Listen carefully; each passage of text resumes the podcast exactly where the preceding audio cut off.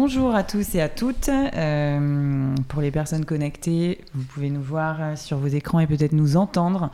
On commence avec un petit peu de retard parce qu'on a une invitée, Rada Atem, qui, euh, qui arrive. Donc elle va nous rejoindre en cours de route.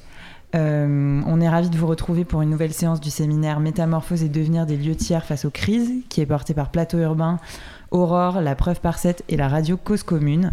Euh, vous pouvez retrouver le podcast de la séance précédente Les lieux tiers, une affaire d'écologie sur le site de Cause Commune.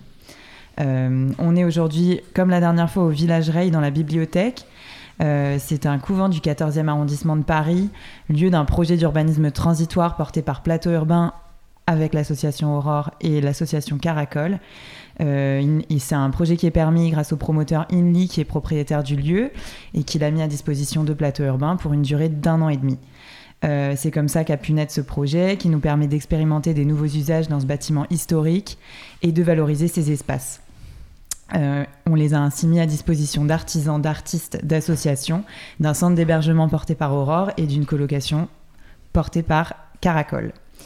Euh, ce couvent, il a été construit petit à petit entre 1895 et 1960. Euh, c'est un, complexe religieux qui a été converti à plusieurs reprises en lieu de soins, d'écoles, de communautés, euh, principalement piloté par l'engagement social des sœurs. pendant la Deuxième Guerre mondiale, les bâtiments du couvent se sont transformés en hôpital de la Croix-Rouge. C'est un site historique de communautés féminines et d'engagement social mené par des femmes. Euh, et aujourd'hui, c'est devenu le Village Ray, donc un site d'hébergement, de création artistique et d'expérimentation euh, qui hérite d'une longue histoire et, euh, de, donc de nombreux usages se sont croisés et mélangés dans ce lieu qui est aujourd'hui un, tiers-lieu. et c'est de ces espaces tiers qu'il est question aujourd'hui, qui sont, ce sont des espaces de liberté, et, et, ce sont aussi le socle d'expérimentation et de remise en question des normes. Euh, ce sont à la fois des lieux de vie, des lieux de refuge et des lieux de lutte, y compris de lutte féministe. Euh, et c'est euh, de ça qu'il va être question aujourd'hui. féminisme au pluriel.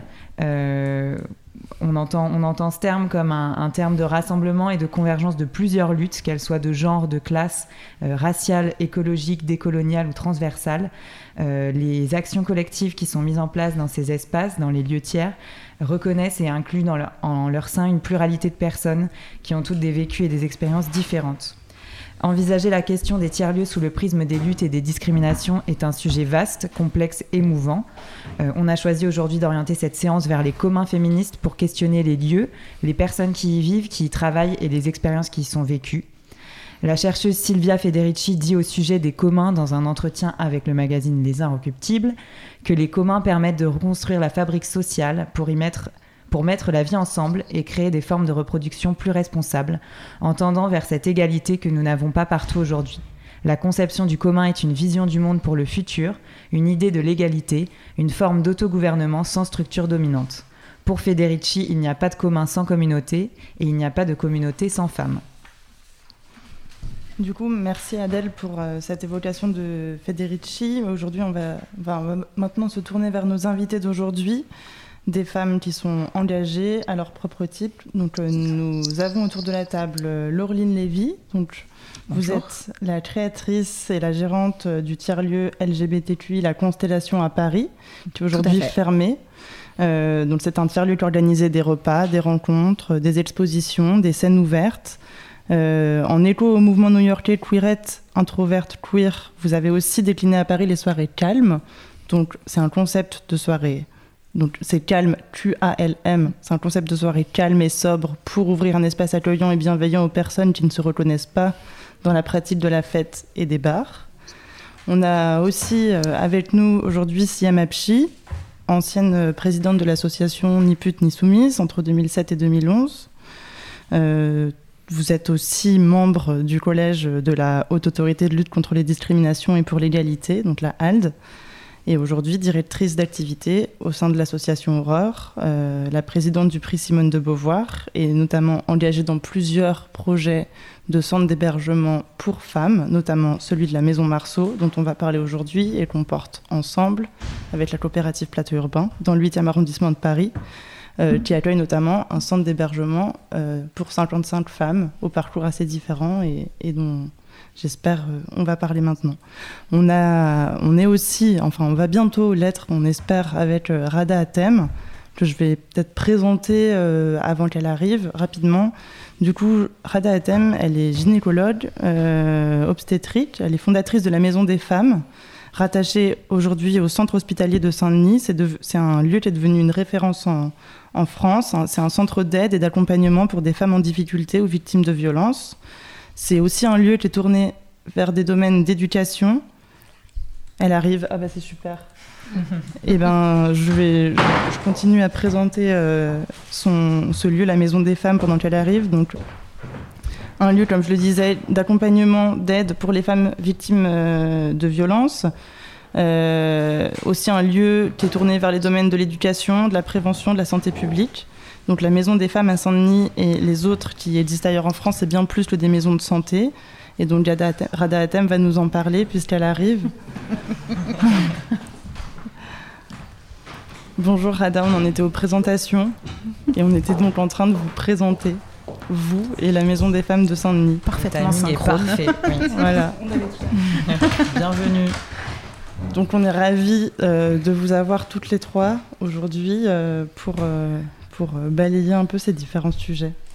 Donc oui, on vous remercie d'être là. la séance d'aujourd'hui, on va la construire un peu autour de trois axes euh, qui, se, qui, se, qui sont un peu enfin, les fonctions des lieux. Donc, le premier axe, ça va être les lieux comme espace refuge et safe space, euh, et comment ils sont des lieux d'encapacitation pour les femmes et les personnes minorisées. Le deuxième axe, ça va être les lieux comme espace de réflexion sur les normes et comment on peut euh, profiter de ces espaces de liberté pour réécrire un peu les normes. Et enfin, ces lieux comme espace de diffusion des pratiques et des savoir-faire et comment ils peuvent euh, nous apprendre euh, des choses euh, et faire école au-delà de la limite de leurs espaces, ces espaces physiques. ma première question, elle va être pour vous, Rada Atem. Donc, voilà, je vous laisse arriver. je voulais vous demander pourquoi c'est important d'avoir un lieu physique identifié dans la ville, comme la Maison des Femmes à Saint-Denis, euh, plutôt que euh, bah, faire vos activités de façon plus diffuse, par exemple dans des centres hospitaliers ou dans d'autres types de structures Pourquoi c'est important d'être identifié et, localisé euh, dans la Maison des Femmes à Saint-Denis? Alors c'est pas important uniquement parce que c'est identifié, mais c'est aussi important parce que les femmes s'identifient elles-mêmes au lieu. En fait, beaucoup de, notamment de euh, d'artistes ou de euh, journalistes qui sont venus faire des, sujets m'ont dit la maison est, un personnage en soi. Et, les femmes le disent très bien, c'est-à-dire qu'elles elles expriment euh, un sentiment de sérénité dès qu'elles passent la porte, elles expriment un attachement particulier. Parfois, ça fait deux ans qu'on les suit, elles vont beaucoup mieux, mais il n'y a pas moyen de leur dire que elles pourraient laisser la place à d'autres. Donc il y a déjà cette identification au lieu qui est incroyable. Et puis, pour avoir expérimenté des prises en charge un peu euh, diffuses, comme vous dites, ou euh, décentralisées, et puis le fait d'avoir tout au même endroit, eh bien, on n'a pas du tout la même force, on n'a pas du tout la même puissance. Je prends un exemple très simple, par exemple les groupes de parole autour de l'excision on avait déjà une unité de réparation chirurgicale de l'excision quand on était dans l'hôpital de manière normale. Et on avait essayé de mettre en place des groupes de parole. Alors évidemment, il fallait monter au deuxième étage, euh, derrière les infirmières, machin. On n'a jamais réussi à faire décoller ce groupe. À partir du moment où il était dans la maison des femmes, dans un lieu dédié au groupe de parole, eh ben on avait 10, puis 20, puis 40 femmes, et, et ça allait de soi. Donc je pense que un lieu où déjà les femmes comprennent que c'est pour elles, qu'on s'est donné la peine de faire un lieu pour elles, qui n'est pas un hôpital, pas une maternité, pas euh, un centre de planning. Et c'est un lieu qui est beau, c'est un lieu qui euh, est lumineux, déjà on a fait la moitié du travail quoi. Et donc après elles n'ont aucun mal à revenir et elles savent que ici elles vont passer d'étape en étape, qu'on va être à leur rythme, qu'elles sont pas obligées de tout faire au pas de course, euh, que si c'est pas aujourd'hui, bah, c'est demain et que si elles veulent porter plainte bah, dans six mois, ça sera dans six mois. Et donc je pense qu'on a vraiment fait la preuve que le lieu unique pour le coup avait beaucoup de sens. Vous parlez du coup d'un lieu unique, mais qui n'a pas qu'une seule, euh, enfin qu'un seul objectif, puisque du coup, euh, comme vous le dites, c'est un lieu dans lequel on peut à la fois porter plainte, euh, accéder à des soins, notamment autour de l'excision, comme vous le disiez, comme vous le dites. Est-ce que vous pouvez juste nous parler un peu plus de ce lieu de la Maison des Femmes pour peut-être raconter un peu la diversité des choses qu'on peut, y faire? Et du coup, ce, que je trouve aussi assez intéressant et qui va pouvoir nous aider dans le fil de cette euh, conversation, c'est du coup le fait qu'il n'y a pas une seule activité dans ce lieu, une seule fonction. Ça rappelle quand même beaucoup de. Enfin voilà, ça a beaucoup de liens avec ce que sont les tiers-lieux qui rassemblent toute une diversité de fonctions et dans lesquels on vient souvent euh, trouver ce qu'on n'avait pas cherché. Et donc, par exemple, on vient peut-être. Euh, fréquenter la maison des femmes et puis au bout d'un moment on va finir par porter plainte dans ce lieu mais c'était parce qu'on était peut-être venu chercher là au début. Enfin voilà. Peut-être euh, que ça va nous aider dans le fil de la discussion mais est-ce que vous pouvez décrire un peu plus les différentes activités de ce lieu là Bien sûr, et, j'aime beaucoup votre comparaison au tiers-lieu on, trouve ce qu'on n'était pas venu chercher, parce que c'est tout à fait ça. On peut dire que c'est un tiers-lieu dédié à la violence, à la prise en charge de la violence ou de la vulnérabilité, des deux à la fois. Donc les femmes viennent pour plein de motifs. Elles peuvent venir pour euh, une contraception, une contraception d'urgence. Elles peuvent venir parce qu'elles ne se sentent pas à l'aise dans leur couple, mais qu'elles n'ont pas encore euh, traduit ça en je subis des violences conjugales ou bien je subis des viols conjugaux. C'est des choses que les femmes ne se formulent pas de cette manière, donc elles viennent chercher euh, de la réassurance, du soutien, des explications, et, puis finalement elles se trouvent embarquées dans autre chose. Elles viennent ben, comprendre par exemple pourquoi euh, elles sont en difficulté avec leur sexualité, est-ce que ça a un lien avec leur excision? Pourquoi elles sont euh, en difficulté avec l'idée de concevoir? Et peut-être que c'est en lien avec des violences sexuelles qu'elles auraient subies dans l'enfance, de l'inceste. Donc en fait, tous ces sujets sont, apportés comme ça un peu en vrac.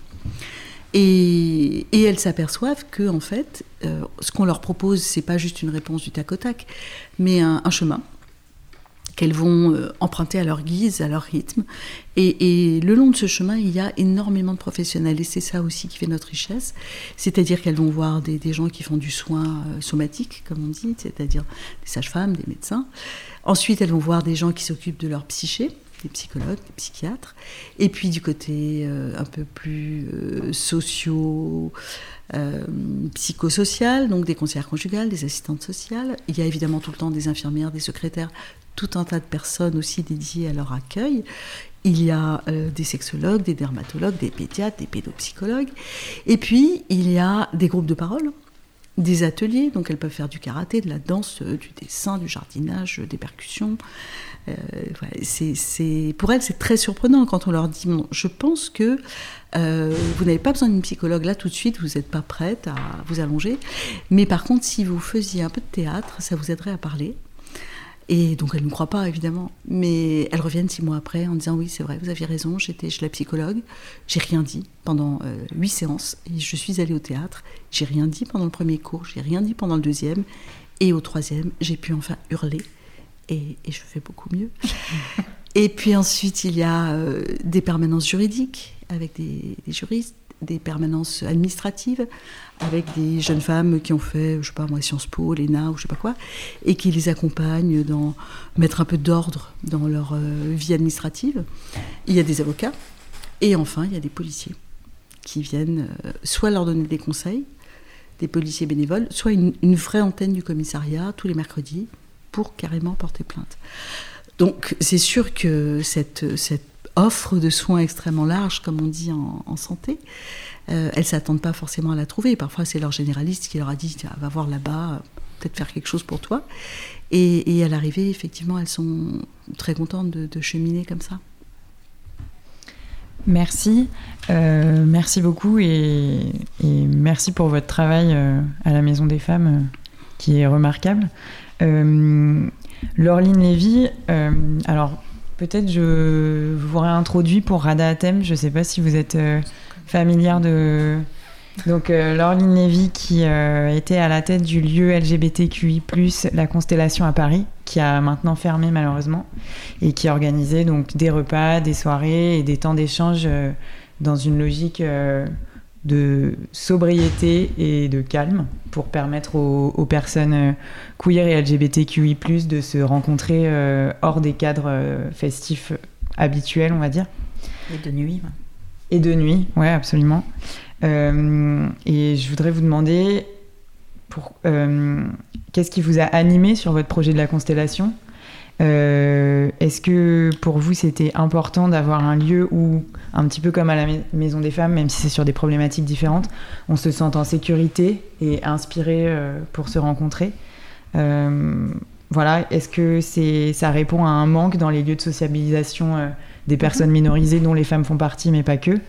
Voilà, racontez-nous un peu, tout, ça. Bah, effectivement, je, enfin, l'idée est venue en fait d'un manque euh, d'un manque que moi j'ai éprouvé et euh, en cherchant un peu, euh, dont je me suis rendu compte globalement, hein, c'est que Paris, qui est capitale du tourisme LGBT, je sais plus comment on le dit, en fait est un lieu avec extrêmement peu de vrais lieux LGBTQI+, où toutes les lettres, on va dire, se mélangent. Donc pour euh, les personnes qui nous écoutent, au cas où c'est pas clair, c'est lesbienne, gay, bi, trans, queer ou questioning et intersexe. Et le plus, c'est pour euh, tout ce qui va être asexualité, romantisme, enfin tout ça. Euh, et donc en fait, à Paris, on va avoir historiquement beaucoup de bars gays. Donc c'est des bars. Beaucoup moins de bars lesbiens. Et quelques lieux qu'on dit aujourd'hui queer, qui sont un lieu où il y a plus de mixité. Euh, mais tous ces lieux sont uniquement des bars et uniquement des lieux où il y a de l'alcool. Et euh, pourquoi Enfin, ensuite, on peut me dire, mais on peut aller partout, euh, queer ou par queer, hétéro, il faut se mixer.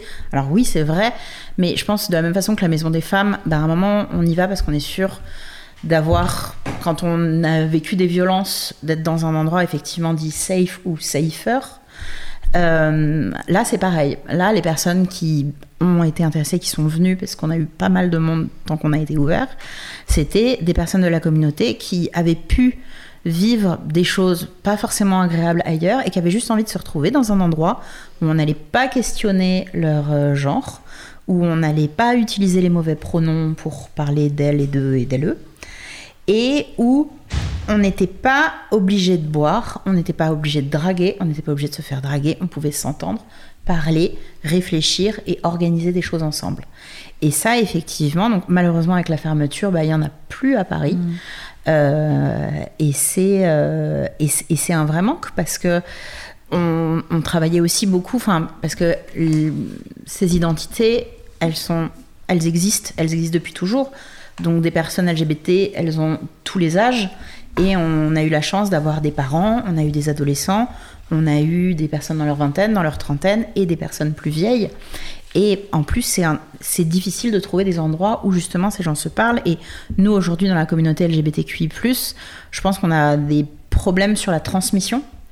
Euh, que c'est qui est quelque chose qui se perd euh, et en euh, et en région et dans les grandes villes en urbaine dans Enfin, en tout cas, euh, et voilà, il n'y a pas, pas d'endroit où les gens se parlent et vraiment, enfin, c'est le principe du tiers lieu. Je suis d'accord et on y vient. Ben, nous, on y venait pour un café et on se retrouvait à, euh, bah, ah, il y avait une projection à ce moment-là, il y avait un atelier euh, et les gens commençaient à parler et à discuter en étant sûrs que leur identité ne sera jamais le sujet de discussion, sauf s'ils le veulent, mais que, en tout cas, ce ne sera pas vu comme quelque chose d'étrange, de bizarre à expliquer. Je crois que j'ai répondu à la question. Oui, absolument. Et euh, c'est très intéressant ce que vous dites sur le fait que le lieu tiers, du coup, c'est pas un bar. Et comment on fait quand les seuls espaces de rencontre, c'est des bars. Et justement, ce que vous faisiez avec la constellation, c'est réussir à, avoir mm. d'autres fonctions et d'autres euh, mm. euh, d'autres choses qu'on pouvait faire que, ça. que boire un coup. Et des choses dans le réel aussi. Mm. Parce que on a euh, spécifiquement sur cette communauté aussi un problème de beaucoup de choses qui se passent en ligne sur les réseaux sociaux. Mm. Et sauf que les relations qu'on peut avoir dans les réseaux sociaux sont souvent pas aussi poussées qu'une relation dans le réel. Et euh, quand les gens sont pas d'accord entre eux c'est très, ça arrive très souvent que ça explose et ça se passe très très mal. Alors que quand on met les gens en face, en fait, il y, a une discussion qui se fait. Et euh, nous, on avait des ateliers broderie et on avait des super retours sur les ateliers broderie où les gens disaient Bon, j'ai appris la broderie, euh, c'est sympa, 5 minutes, mais qu'est-ce que j'ai eu comme discussion intéressante? Et en fait, ce serait le genre de discussion que j'aurais sur internet avec des gens que je connais pas, sauf que là, bah, la personne, elle était là, on, a échangé, on a parlé de nous, on a parlé de politique, mais on a aussi parlé de cinéma. Et ça, bah, on ne l'avait pas avant. Donc, ce lieu de la constellation, comme vous l'avez dit, il est maintenant fermé. On en reparlera tout à l'heure parce que j'aimerais qu'on parle aussi de la précarité de ces lieux-là et des différents modèles, notamment économiques, euh, euh, sur lesquels ils sont construits. Euh, mais donc, ce qu'on entend aussi dans ce que vous dites, c'est que tout ces, enfin, ce lieu de la constellation, c'est un lieu, c'est aussi une communauté d'usagères et d'usagers mhm. qui sont mobilisés autour d'un projet, notamment pour se rencontrer et échanger. Et du coup, j'aimerais bien maintenant entendre Siem Apchi euh, nous présenter aussi son travail, qui du coup est assez différent, puisque du coup, euh, elle euh, contribue à l'ouverture et à, la bonne gestion de centres d'hébergement d'urgence, qui sont du coup des centres très institutionnels, financés par l'État, gérés par, une, par l'association Aurore, qui est donc une association qui existe depuis le 19e siècle et qui héberge, loge, accompagne, soigne euh, des personnes en situation de grande précarité. Euh, et donc, au sein de ces projets-là, euh, CIEM, les personnes, et donc notamment les femmes qui sont hébergées dans la Maison Marceau, dans les autres projets dont tu pourras aussi nous parler, sont orientées par des dispositifs de l'État, par le SIAO, donc par des dispositifs d'action sociale, Ensuite, comment on fait quand c'est pas une communauté d'usagers qui vient se saisir dans le lieu, mais que c'est des personnes qui sont orientées là parce que très précaires, parce qu'ayant subi des violences, pour fédérer une communauté au sein d'un tiers-lieu, euh, euh, favoriser l'appropriation des lieux, des lieux mais aussi du quartier. Enfin, comment on passe d'un centre d'hébergement d'urgence avec des personnes qui sont orientées à un lieu de refuge et, les lieux que tu gères et que je connais, qui sont aussi même des, tiers-lieux. Enfin, Est-ce que tu peux nous, raconter cette, transformation-là qui n'est pas forcément évidente, surtout avec euh, les publics euh, que tu accompagnes et contribues à soigner? Oui, merci Angèle. Euh, je suis très heureuse qu'on ait réussi à organiser cette session sur les communs féministes parce que euh, d'une part, ces lieux euh, sont des lieux ouverts, il faut le dire. C'est-à-dire que les communs féministes ne sont pas euh, des lieux repliés, c'est souvent, c'est surtout, et Silvia Federici le dit, c'est, elle reprend, en tout cas pour moi, la définition du féminisme, c'est un mouvement social, donc c'est des espaces qui relient.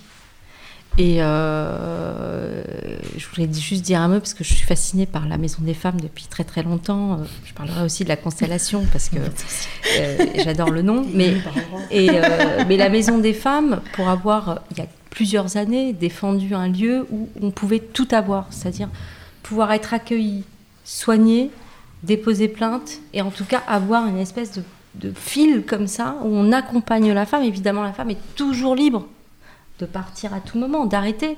Mais on le voit, ça marche. Donc euh, euh, il faudrait d'autres maisons des femmes. J'espère qu'il y en aura à Marseille, j'espère qu'il y en aura à Lyon, j'espère qu'il y en aura partout, parce qu'il y a un travail remarquable et qui commence par quelque chose qui est pourtant, voilà, c'est la reconnaissance du droit, de droit et de la dignité d'une catégorie de femmes notamment celles qui subissent l'excision, mais il y en a d'autres, celles qui subissent des violences, etc. Et je crois que ça, le, comme tu le dis, c'est-à-dire d'avoir pensé aussi à un lieu qui soigne et, et beau. Moi, je défends des lieux et des hébergements d'urgence beaux, voilà. Digne, mm. oui, mais beau. C'est-à-dire que tu as envie d'y rester pour boire un café, mm. tu as envie de tchatcher avec tout le monde, as envie de, tu te sens bien, tu as envie d'y revenir, as envie ça te donne aussi une impulsion pour aller créer. Et donc, euh, peut-être d'autres groupes avec d'autres femmes. Euh, voilà, ça développe l'imaginaire.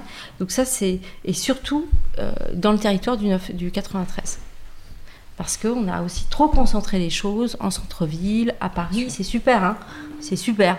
Mais sur la question LGBTQI, c'est pareil pour moi. tous les territoires nous appartiennent mm. et il faut qu'on les investisse avec des lieux beaux, dignes et qui euh, sont ouverts sur la cité. C'est-à-dire qu'aussi la particularité, je trouve, c'est que c'est des lieux qui proposent d'aller vers, qui accueillent, qui protègent. Donc on sent en fait les bras autour qui vous câlinent, et en même temps la porte est ouverte et en fait il y a quelque part une aussi, on vous donne un horizon pour aller et pour continuer à, investir l'espace public, l'imaginaire et construire.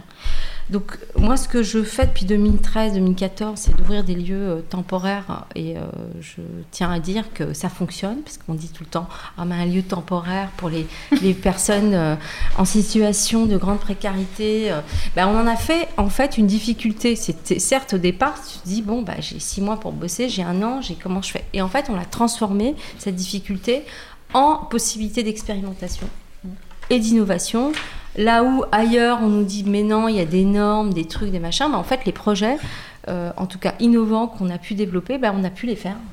Par exemple, j'ai développé euh, à Ochu Magenta, dans une, l'énorme poste dans le 10e, à côté du Square Satragne, et ben, dans la grande salle, une fois par mois, étaient accueillis euh, avec l'ARDIS euh, les migrants gays, LGBT, qui pouvaient être dépistés, avoir un café, tchatcher, et puis ça allait jusqu'à une fête avec les vogueurs du 10e arrondissement. Donc, je vous laisse imaginer, on a, on a... Et donc, c'est, c'est comment, finalement, ces espaces qui sont entre des mondes, ben en fait, on ouvre la possibilité d'un imaginaire, d'une créativité. Et ça veut dire quoi? Ça veut dire, pour aller, euh, j'approche pour répondre à ta question, ça veut dire qu'on laisse faire. Et donc, c'est là où, entre l'institution Aurore, qui a ses missions, a ses objectifs, on doit nourrir, héberger, insérer, trouver des solutions pour les personnes, c'est-à-dire faire notre boulot de travail social. Et en même temps, nous le savons, au vu des publics qu'on a, il y a le temps. Il y a du temps qui va passer. Ça va être difficile. Donc moi, je disais, mais il faut qu'on crée les conditions pour que les gens continuent à se battre. Hmm. Et pour ça, il faut de la joie. Il faut aussi faire confiance. Et donc, ouvrir un espace pour que les personnes accueillies, avec les habitants, avec euh, les partenaires, puissent euh, bah, euh, voilà, monter un festival, je ne sais pas, monter une activité où ils vont fabriquer le mobilier du centre. Voilà. montrer une kermesse avec les enfants, inviter hors les murs la bibliothèque qui est à côté, qui était très contente de venir faire des lectures pour les enfants, parce que nos enfants sont des enfants de la République qui réussissent, donc chapeau d'ailleurs à eux, parce que on a eu beaucoup de belles notes euh, malgré le confinement. voilà, mais ça veut dire qu'on a fait l'école du CHU aussi dans les CHU. On a fait l'école du CHU, on a accompagné ses enfants. Donc en fait, il faut accepter pour nous, travailleurs sociaux, cadres de ces institutions, de d'ouvrir un espace de laisser faire. Et ça, on l'a appris grâce aussi à des partenaires comme Plateau Urbain, Yes Weekend, euh, voilà, il n'y a plus qu'à, et tous ceux qui sont investis dans, cette aventure de l'urbanisme transitoire, qui nous ont poussé un peu à nous dépasser, de sortir un peu de notre petit, euh, euh, comment dire, euh, de cette responsabilité qui est quand même assez lourde. Je remercie tous les travailleurs sociaux parce qu'on a vécu une période, on est un peu les parents pauvres. Nous, on n'est pas très. Voilà, mais les travailleurs sociaux et tous les cadres du monde médico-social de manière générale ont fait un travail extraordinaire. Mais c'est vrai que c'est une lourde responsabilité parce qu'il y a beaucoup de situations où, effectivement, le système aujourd'hui nous amène à dire on ne peut rien. Alors moi, comme je me satisfais pas, on ne peut rien. si je peux pas rentrer par la porte, je rentre par la fenêtre. Et puis sinon, je, trouve un pote qui a un avion et puis on va atterrir sur la terrasse. oui, mais oui. Et donc, c'est vrai qu'avoir des par des tiers aidants, c'est comme ça que je vous appelle, dans nos lieux, comme la Maison Marceau, qui est un lieu qui accueille 55 places femmes isolées, qui viennent de tout. Nous, c'est la première porte, donc c'est l'urgence. On a tous les publics. Ça va de la femme toxicomane, de la femme qui sort d'un réseau de prostitution, ou pas tout à fait encore, de la femme migrante, de la femme victime de violence. Voilà, on a de la, de la rupture de parcours suite à un divorce, de la perte d'un emploi, ou en tout cas d'une rupture psychique qui fait que. Et c'est vrai que s'appuyer sur les tiers aidants, que sont à la fois les acteurs comme Plateau Urbain, mais aussi les, les personnes qui occupent les lieux, mmh. euh, les entrepreneurs, les artistes. Euh, bah, tu es venu, Ada, tu as vu le lieu J'ai vu. tu as vu, tu as vécu. Euh, et donc, il y a une espèce de, de, de, de, lien qui se tisse et qui va, et, quelque part, vaut mieux ne pas être tout seul en lien direct avec la personne. Ça permet de ne pas être dans la toute-puissance du travailleur social, par ailleurs. Hein. Et de pouvoir partager ces relations. euh, et ça permet à la personne déjà de- d'expérimenter, de, retrouver ce goût de l'égalité. Parce qu'en fait, ces personnes, je dis tout le temps, elles sont sur le même pied d'égalité que nous. hein. Et donc ces femmes, c'est le cas. Et partir aussi du réel. Moi, ce que j'aime beaucoup dans vos deux, c'est qu'on part du réel, c'est-à-dire le besoin des gens.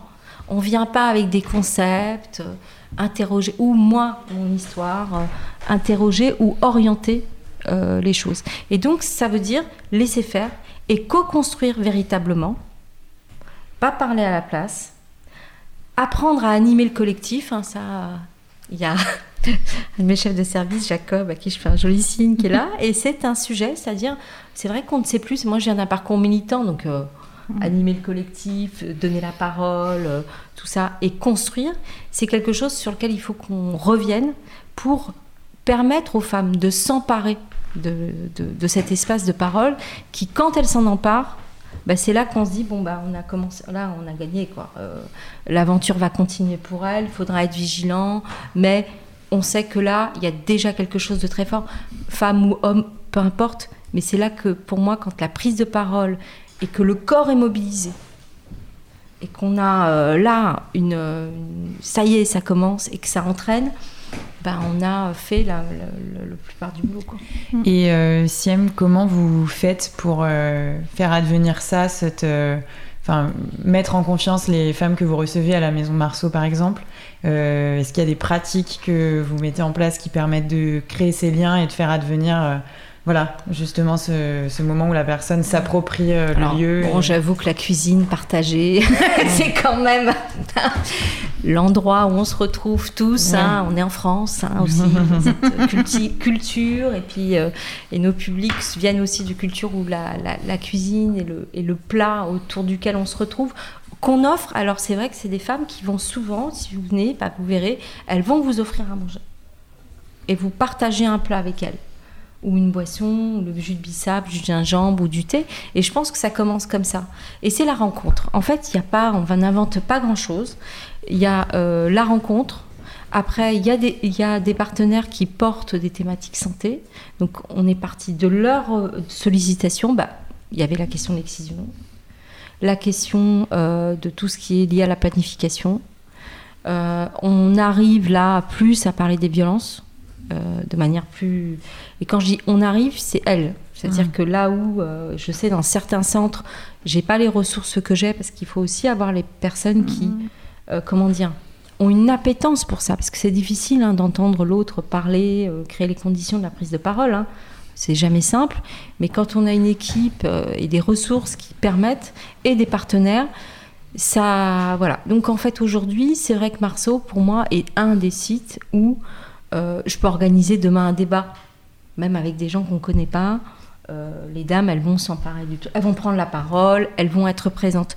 Donc, euh, créer la condition de la rencontre, c'est aussi accepter de laisser un espace à l'autre.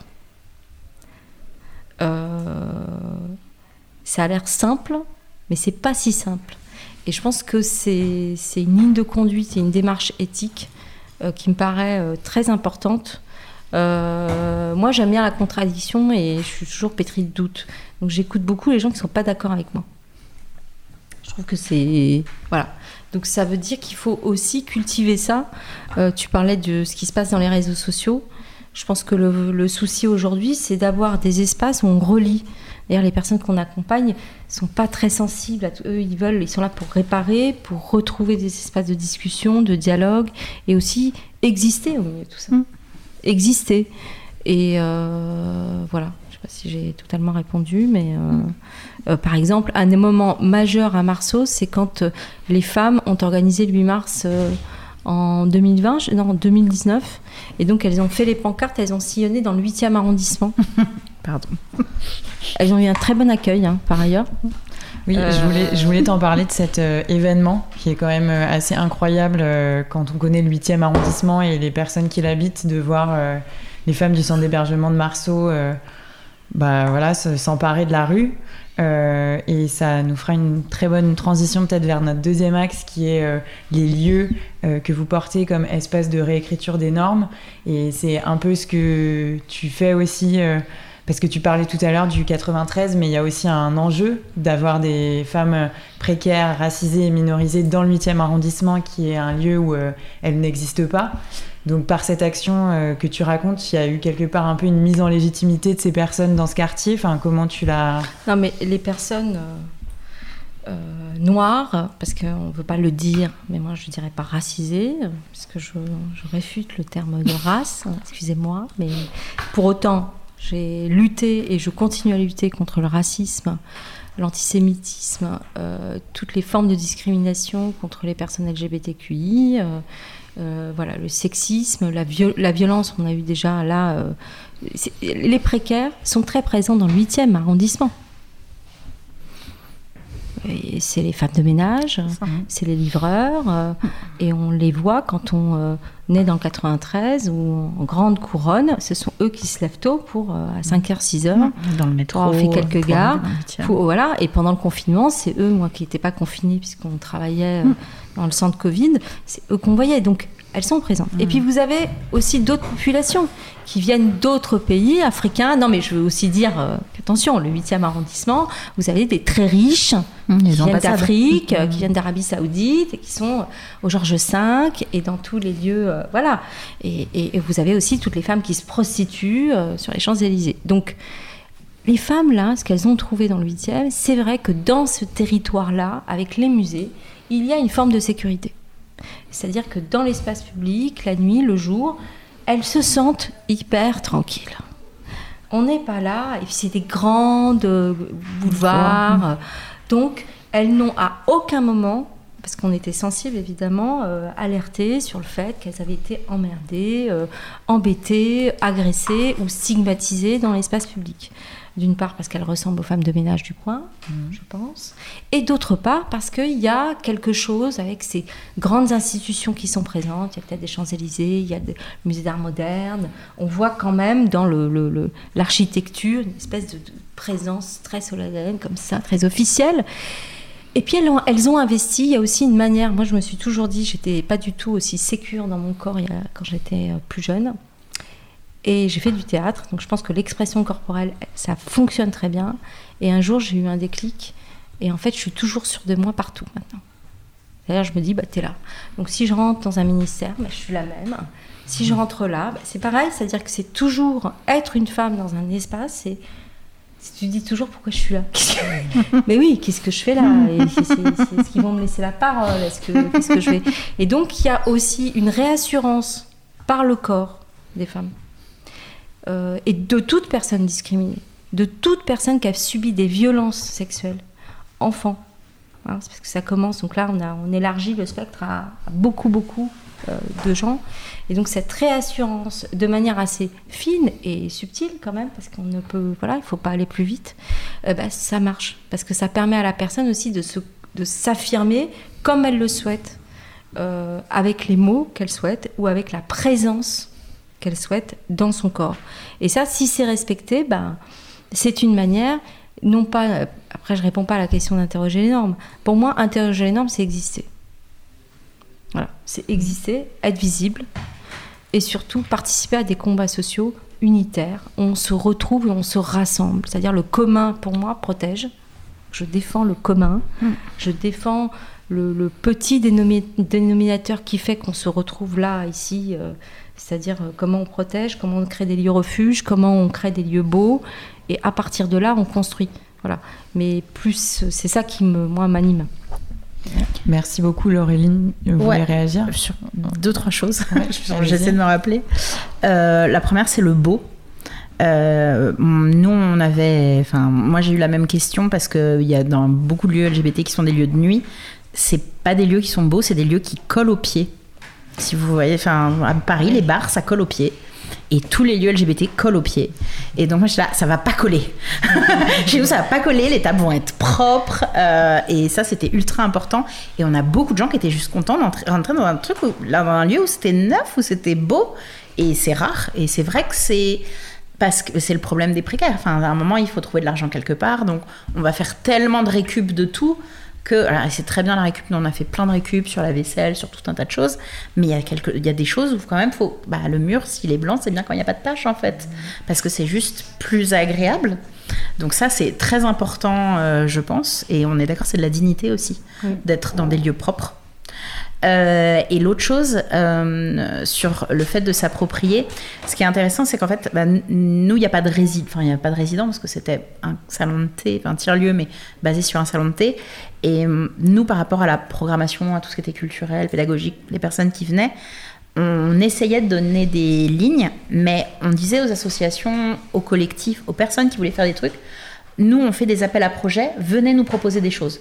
Parce que nous, notre métier, c'était de mettre des lieux à disposition. Parce que, bah, enfin, pour le coup, nous, on avait choisi d'être central Paris euh, pour une question d'accessibilité. Et en fait, de pouvoir avoir des personnes de toutes les banlieues, comme on était proche de Châtelet, de toutes les banlieues qui pouvaient venir, parce que, enfin, il y a beaucoup de choses qui sont à Montreuil, mais Montreuil, euh, si on est à Montrouge, on n'y va pas.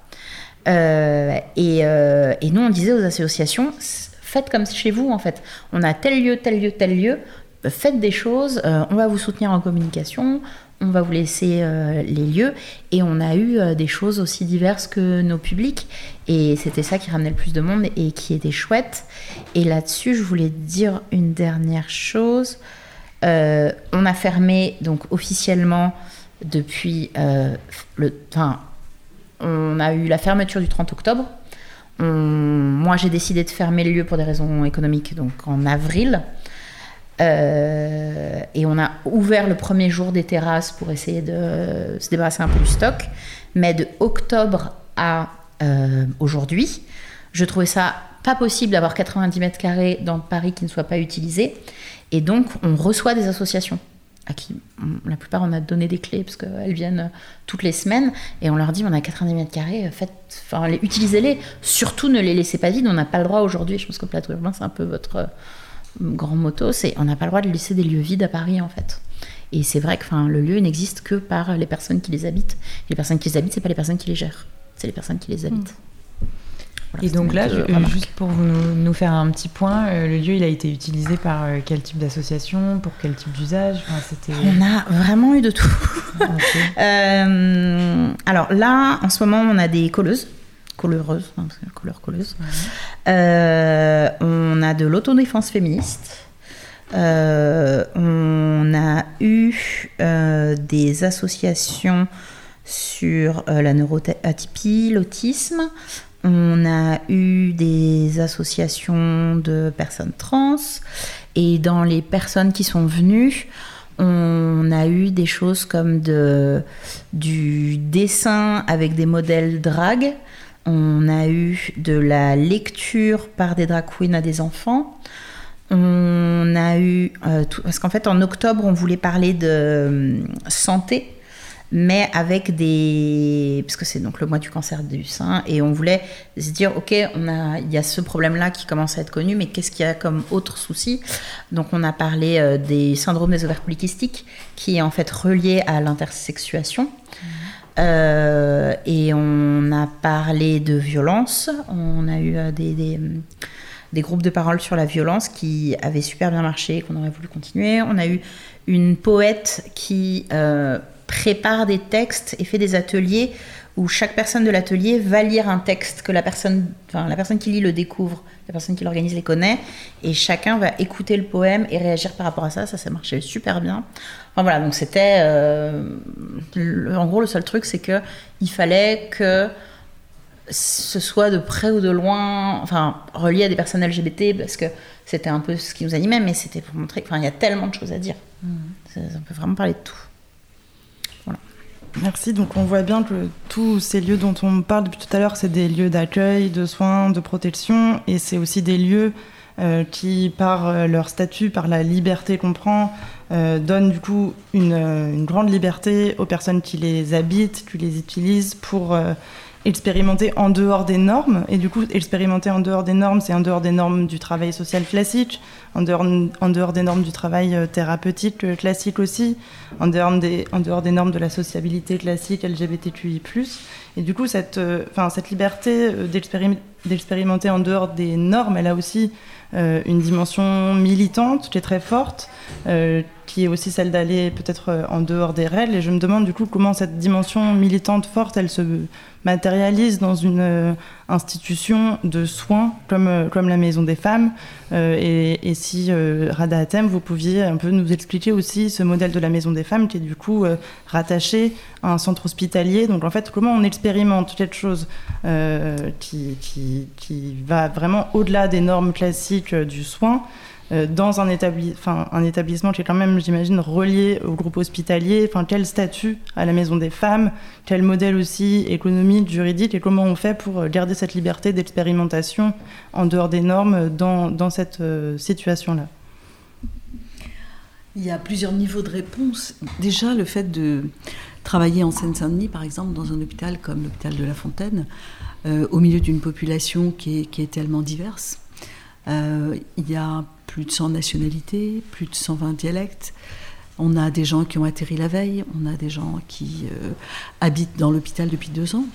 Pendant deux ans, une femme euh, dormait dans l'escalier de la maternité. Et, je pense que déjà être soignant de n'importe quoi dans ce genre d'hôpital, c'est une forme de militantisme euh, sanitaire. Donc on, est tous un peu, enfin, on, y va aussi pour ça. sinon, on pourrait aller à Cochin ou à Necker et ça serait pas la même médecine. Euh, donc tous mes collègues, au-delà de la gynécologie, au-delà de la question femme, ont une forme d'exercice qui est, quand même militante et qui s'apparente un peu à soigner en langue étrangère. C'est une compétence qu'on acquiert quand on est à Saint-Denis. Et ensuite, la Maison des Femmes, c'est aussi faire un pas de côté, bien sûr, pour sortir de plein de dogmes, du dogme hospitalier, puisque déjà la conception même, c'est un lieu qui est construit avec l'argent euh, aux deux tiers privé. Euh, c'est pas banal dans un hôpital, c'est euh, même euh, très atypique. Et ça crée des liens avec, les gens diraient de l'argent sale, mais moi j'ai pas cette vision. Ça crée des liens avec des fondations, ça crée des liens avec l'entrepreneuriat, ça crée des liens avec même la population qui aussi lève des fonds avec ses petits moyens. Donc c'est très atypique et du coup ça donne énormément de liberté. Parce que pour que ça fonctionne, il faut qu'on soit dans l'hôpital. L'hôpital est le garant de la qualité des soins, de la sécurité, euh, du fait que euh, c'est pas des bénévoles qui sont là quand ils peuvent. Euh, non, il y a des soignants salariés, ils tiennent la maison, ils assurent les soins. C'est ça, c'est très traditionnel. Mais par contre, le fait d'avoir un financement à côté, le fait d'être en lien avec des grands patrons du CAC 40, euh, leur fondation, bien sûr, je ne les croise pas, eux, euh, ben, ça me permet aussi d'avoir de, des besoins euh, assouvis que je n'ai jamais eu dans ma longue vie de praticien hospitalier. Là encore, un exemple tout bête, mais si en tant que gynéco, j'ai besoin d'un échographe, il faut que je fasse une demande à l'hôpital, ça va passer à, la négociation de l'année prochaine, et puis ça sera peut-être acheté l'année d'après. Euh, entre-temps, j'ai changé de projet. Et là, j'ai besoin d'un échographe, et eh bien je fais un appel au don, et puis je reçois de quoi acheter cet échographe que je peux avoir le lendemain. Et, tout est un peu comme ça. Donc cette, euh, cette autonomie financière, en fait, me permet aussi d'expérimenter des prises en charge, euh, de faire venir des gens atypiques et de, créer finalement des, trucs parallèles aux soins classiques euh, qui permettent en fait d'amplifier la puissance de frappe de la Maison des Femmes et qui aujourd'hui me permettent aussi, tu parlais de duplication, euh, de m'engager vraiment à côté de plein d'autres hôpitaux qui ont envie de faire la même chose en leur disant bah, je vais vous aider à lever des fonds. Et on a commencé avec Marseille, on a levé en trois semaines 150 000 euros pour Marseille. Et aujourd'hui, on a 10, euh, entreprises, 10 fondations privées qui sont d'accord, qui pour accompagner Reims, qui pour accompagner Rennes, qui pour accompagner Tours, chacun son dada, chacun sa région de prédilection, peu importe. Euh, on a juste prouvé que ça pouvait parfaitement bien cohabiter. Et Laureline, c'est une, une, question qui est, euh, je sais, assez cruciale pour vous. le, le, modèle un peu économique, donc la constellation, c'était une entreprise ce qui a eu des avantages et des inconvénients pour vous. Vous pouvez un peu nous en parler parce que je sais qu'il y a beaucoup de personnes qui sont elles-mêmes euh, et eux-mêmes porteurs et porteuses de projets qui nous écoutent. Donc c'est le genre de, Détails techniques super intéressants. Ouais, tout à fait. Bah, en fait, euh, la constellation, c'était une EURL. Donc, euh, c'est une entreprise privée. Enfin, c'est comme une SARL, mais j'étais toute seule. et pourquoi j'ai choisi l'entreprise? Parce que c'est un projet militant. C'était un projet militant. Et dans le militantisme, personne n'est payé. Et bah, à un moment, c'est compliqué. et euh, y a pas et comme on allait gagner un peu d'argent parce que de toute façon il faut payer un loyer, il faut payer euh, de l'électricité. En fait, je me voyais pas ne pas payer des gens. Et euh, parce que bah, c'est toute la question de l'anticapitalisme, l'argent sale, les fondations, tout ça. Oh, oui, si personne ne pouvait être payé et qu'on pouvait juste s'échanger des hugs et des, du, des fromages et des œufs. Enfin, moi, je suis pour, mais le fait est qu'aujourd'hui, c'est pas dans ce monde-là qu'on vit. Euh, les gens ont besoin de gagner de l'argent et moi j'étais ravie de donner de l'argent à la communauté parce que nous on travaillait, enfin toutes les personnes qui travaillaient étaient des personnes LGBT. Euh, et en fait, bah, ça me permettait moi-même de payer des gens qui eux-mêmes pouvaient réinvestir. Et bah, on pense qu'on veut du capitalisme, et j'en pense pas du bien, mais c'est comme ça que ça marche. Euh, et mais en même temps, c'est ça qui nous a coulé. Et ce qui nous a coulé, c'est que j'étais donc, en fait, pour faire très rapidement euh, l'historique du projet, je décide de monter le projet fin 2018. Je me forme sur le projet en 2019. Je trouve le lieu en décembre 2019. Je signe le bail début février 2020. On allait commencer les travaux mi-mars. Début mars, confinement. Mhm. Les banques me lâchent. J'ai un bail qui court et j'ai une employée déjà, parce qu'on compte ouvrir euh, incessamment sous peu.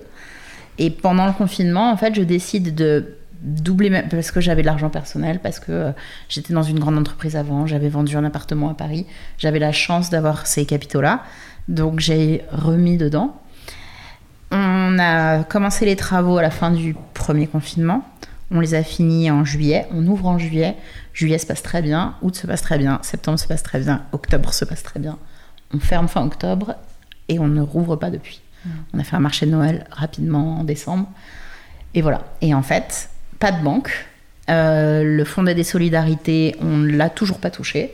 Donc pas de trésorerie à un moment, moi j'ai commencé à payer des salaires sur mon argent personnel, c'est pas possible en fait, ça hmm. tient pas. à long terme, ça tient pas beaucoup. Même avec le chômage partiel, c'était pas suffisant. Et donc, on a dû fermer. On a dû fermer un projet qui marche, un projet avec une communauté qui est présente, qui grandit, parce qu'on a une communauté qui grandit sur les réseaux sociaux, qui nous supplie d'ouvrir, mais on ne peut pas ouvrir parce qu'il n'y a pas d'argent. Et euh, voilà, comme j'en ai parlé, la mairie, euh, quand ils étaient en campagne en 2000, euh, début 2020, ils étaient ravis de dire qu'on était là. Et depuis, on ne les a plus jamais entendus. Mais du coup, vous n'avez pas accès aux subventions publiques et On n'a accès à aucune subvention parce qu'on est une entreprise. Voilà. Cette précarité, du coup, elle n'est pas sans rappeler la difficulté euh, de financer les projets de tiers-lieux généreux et aussi de trouver des places euh, de, refuge, d'encapacitation euh, pour les femmes dans la ville en général. Et du coup, je me demande aussi comment les différents lieux que vous habitez, que vous gérez, peuvent aussi permettre de faire école, de diffuser aussi des pratiques, des savoirs, euh, qui peuvent, euh, peuvent peut-être aider. On, vous avait, on a parlé tout à l'heure de reproductibilité potentiellement de la maison des femmes, euh, parce que du coup on a un modèle qui se dégage qui n'est pas commun. Est-ce que ce genre de modèle est reproductible? Est-ce qu'il y a des choses dans la constellation qui sont reproductibles? Et je voulais aussi savoir je sais qu'il y a de la solidarité aussi entre ces différents euh, tiers-lieux. Euh, je sais qu'à la Constellation, vous avez réussi, il me semble, à reloger quelques, quelques items comme euh, la... Tout à fait, la bibliothèque queer qui était chez nous et qui part à la Flèche d'Or. Voilà. qui est à la Flèche d'Or, je crois. Le déménagement a eu lieu jeudi dernier qui du coup invite aussi à penser euh, que effectivement c'est très important d'avoir un lieu physique ancré, mais qu'il y a aussi toute cette question de la communauté d'usagers, de, des ressources qui peuvent, enfin, qui peuvent être proposées. Je trouve cette, euh, ce relogement euh, un peu in extremis, en urgence de la bibliothèque queer est intéressant parce qu'il nous invite à penser peut-être la question des ressources, de la documentation, En fait, comment cette euh, question-là, euh, vous l'abordez collectivement euh, dans vos pratiques de, de gestion et, en habitant ces différents lieux pour peut-être penser leur diffusion, leur reproduction, leur, leur documentation? Est-ce que c'est quelque chose qui vous, qui vous anime? Alors moi, je sais que je réponds à tard, mais je réponds à tous les mails qui me demandent des informations sur comment faire, comment on monte euh, les choses. Ensuite, je crois qu'avec la Maison Marceau, on fait partie de la mailing list cachée des tiers-lieux qui ne sont pas des tiers-lieux. Euh. C'est sûr, on est toujours un peu cachés. Parce qu'en gros, il y, a une. Bah, vous connaissez France Tiers-Lieux, enfin, on fait partie de cette même mm. avec vous. Et France Tiers-Lieux, ils sont beaucoup plus sur euh, la partie une partie un peu plus euh, coworking, un peu comme ça. Mm. Et sur les trucs très sociaux ou écologiques, euh, on est quelques-uns dans Paris, Grand Paris, euh, à être à, s'être mis à parler ensemble et ça c'est effectivement et donc Maison Marceau en fait partie et ça c'est euh, et ça c'est quelque chose d'intéressant parce qu'effectivement on peut parler entre nous et je pense que c'est important qu'entre nous effectivement on, passe les bonnes pratiques euh, et qu'on sache ce qu'il y a à faire et moi je sais que je me suis enfin moi-même j'ai fait la formation des TRLE de Signy Oko qui est aussi un grand acteur des tiers-lieux. Euh, et c'est ce modèle-là, c'est ce modèle économique, mais sans l'alcool, que j'ai essayé de reprendre. Euh, et j'ai l'impression que petit à petit, ça commence à arriver. Enfin, on commence à mettre des choses en place. Ensuite, pour moi, le gros problème, c'est qu'il n'y a pas du tout de suite institutionnelle, dans le sens où moi, quand j'ai monté mon projet pour un tiers-lieu, on m'a dit vous êtes un restaurant. non, je suis pas un restaurant. Vous n'avez pas de chef, euh, donc en fait, on va pas vous prêter de l'argent parce que les restaurants, il faut avoir un chef. Oui, mais je ne suis pas un restaurant. Bah si, regardez, vous êtes un restaurant. Ah, ok, très bien. Donc vous ne me prêterez pas de l'argent, c'est ça. Et effectivement, ça c'est un autre, c'est que nos lieux, ils rentrent pas dans les cases. Euh, donc euh, c'est toujours un petit peu compliqué effectivement de, trouver de l'argent, de la place et d'expliquer aux gens ce qu'on fait, de trouver les bonnes personnes pour travailler dans ces lieux, euh, parce qu'on est des lieux pluridisciplinaires et il faut un petit peu, un peu tout comprendre. voilà ce que je vais dire. Mais que n'hésitez pas à m'envoyer des mails. Je réponds un jour. Siam, tu voulais réagir? Bah, C'était l'idée, il y a déjà quelques... Je crois que ça fait trois ans qu'on organise euh, ce séminaire. Euh, la première année, c'était avec le HESS. La deuxième année, c'était avec l'école d'architecture de la Villette. Euh, cette année, ben, c'est aussi avec Cause Commune. Et puis, on, on continue à réfléchir. Moi, ça m'avait manqué parce que je me suis dit qu'effectivement, quand on met dans les cas, c'est que je fais l'hébergement d'urgence. Donc, je suis dans la case hébergement d'urgence. Euh, on voit arriver, euh, on dit, euh, elle, bah, ça t'es pas concerné par ça? Bah, non, mon lieu, qui me je trouvais chouette, et puis les personnes avec qui je travaillais et, ceux qui habitaient le lieu, c'était d'ouvrir, de s'ouvrir sur l'extérieur, de s'ouvrir sur la cité, quoi. Et, franchement, que ça fonctionne. Et j'essayais toujours de voir ce qu'on pouvait faire dans les interstices, autour, même dans l'espace public. Hein. Euh, on a imaginé des choses, on participait à tout ce qu'on pouvait participer, pour essayer aussi de pas être, euh, comment dire, d'aller euh, construire autrement et d'investir la ville. Donc moi, ce qui m'intéresse, c'est comment on fabrique, comment on laisse trace. Donc ça, le, projet de... C'est plus qu'un projet maintenant, c'est un... De, Gada, c'est-à-dire cette maison des femmes qui, sans doute, peut-être va, va évoluer. Peut-être à Marseille, il y aura effectivement tout ce qu'il y a là, mais peut-être qu'ils vont, imaginer un truc euh, ah ben, autre. Euh, et, je crois que c'est ça, c'est comment effectivement à un moment donné, il faut aussi des gens qui le portent, c'est-à-dire qui sont convaincus, qui ont la, conviction que ce truc fonctionne et qu'il faut se battre pour. C'est pas simple parce que je sais que Gada et toi tu expliques, bah on a un peu, on a des déconvenus, hein. Euh, je sais, voilà, c'est des discussions aussi qu'on a ensemble sur la Maison Marceau, est-ce qu'on va pouvoir continuer ou pas? Il y, a, toujours cette espèce d'interrogation.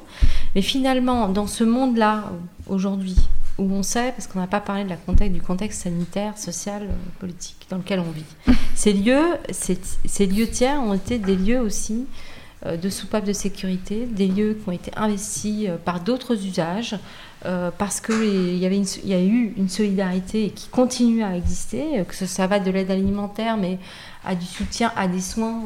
Aujourd'hui, on peut aussi prodiguer des soins, se faire vacciner, se faire dépister. mais ne serait-ce que j'étais dans un, espace qui avait été investi, qui était un bout à Romainville là, ce week-end. Et, et, dans cet espace qui était filé par la municipalité, ben, il y avait une aide alimentaire, mais il fallait voir la ruche mmh. de jeunes, moins jeunes, euh, évidemment tous bénévoles, euh, qui étaient investis par ça, qui s'étaient démerdés sans aucun soutien institutionnel pour trouver les moyens de tenir auprès des 500 familles qu'ils avaient eux-mêmes identifiées en faisant du porte-à-porte. Donc finalement, quand tu as un lieu, que tu ouvres un lieu tiers, euh, au territoire, sur le territoire, eh ben, il y a quelque chose là qui se passe et tu répares, tu réponds à des besoins sociaux. Et donc, dans ce contexte, il ne faut pas oublier que nos lieux sont des lieux à valoriser. Ça peut, que ce soit, il y ait des espaces de coworking, c'est très bien. Euh, je pense qu'il faut aussi des mixités, une mixité dans le modèle économique, parce que sinon, voilà, on ne peut pas, quand il y a une, ce type de crise, bah, pouvoir bénéficier quand même d'un soutien, des subventions, mmh. parce qu'il y a un l'intérêt général, c'est-à-dire qu'il y a effectivement, dans ces espaces, bah, l'intérêt général fonctionne. C'est-à-dire qu'on rend des services à la communauté, euh, de solidarité, voire plus, parce que quand on a un point d'écoute et d'accueil pour les personnes discriminées, excusez-moi, c'est une fonction d'intérêt général. Euh, quand on euh, permet, bah oui, c'est-à-dire qu'il y a un moment donné, c'est pas juste un resto où on va boire des coups, où on boit du café. et donc cette dimension-là qu'on avait travaillé, je crois dans nos différentes discussions, c'est-à-dire c'est mettre en avant l'intérêt général et trouver euh, les ressources euh, pour pouvoir... Euh, le, En fait, les ressources, moi je crois en l'espace Nouvelle Urbanité qui s'est constitué, c'est un réseau de lieux et de, aussi d'acteurs. Tu en fasses partie, Gada. Bah, je me disais que la dimension du soin était, était importante, intéressante, notamment dans des territoires comme le 93, mais peut-être d'autres. Et euh, sans doute que nous, on arrive à avoir aussi à tenir, à continuer à croire que c'est possible et à trouver en fait dans nos réseaux euh, respectifs des moyens non pas juste de, tenir mais d'avancer. Hum. Et donc euh, voilà, nouvelle urbanité. On va continuer à faire de nouvelles de constellations, de créer de nouvelles constellations qui peuvent d'ailleurs, je lance un message, elles peuvent aussi être accueillies dans nos centres d'hébergement. Tout s'arrange. Je, vous interromps juste pour rappeler que euh, les personnes qui écoutent peuvent poser des questions et les écrire dans le chat. Euh, on l'a pas dit jusqu'à présent, mais vous êtes invités à le faire. Euh, et voilà, donc on les prendra. C'est vrai que c'était pas très. On n'a pas précisé que c'était censé être inclusif et que vous pouviez participer dans le dans le dans le chat. Donc s'il y a déjà, enfin s'il y a des questions, on, on, va nous les transmettre. Mais du coup, en attendant, je voulais vous en avez, il y en a déjà? Ah, il y en a déjà. Ah, super. Alors, du coup, il y a, je, je, lis une première question qui dit donc les tiers-lieux se targuent de ne pas être dans les cases, mais ils ne sont pas à l'abri de reproduire les schémas classiques d'ignorance des rapports de domination, d'où la nécessité de créer des tiers-lieux thématiques autour des, questions féministes ou LGBTQI. Ma question est donc Qu'est-ce qui manque au tiers-lieu classique dans leur ensemble pour mieux intégrer les questions féministes et LGBTQI bah, question. Bah, euh, qu'est-ce bah, que je trouve intéressant. non, mais qu'est-ce qui manque Mais c'est de s'ouvrir. Bah, c'est ça, c'est ce que je dire. Ces lieux tiers sont des lieux ouverts, et donc normalement, tous ces sujets doivent être investis par mm. et incarnés, c'est-à-dire les personnes, parce que c'est bien de parler à la place. Hein un petit point d'ordre quand même, c'est que euh, moi je suis pour parler de, ces, de certains sujets, de tous les sujets, mais avec les personnes c'est quand même mieux. Concerné. Donc euh, le sujet qu'on doit se poser, c'est quand même pourquoi il y a certaines catégories de personnes, catégories de population, et ne viennent pas, ne participent pas. Bon, moi je me dis toujours parfois pourquoi je suis la seule différente dans certains endroits?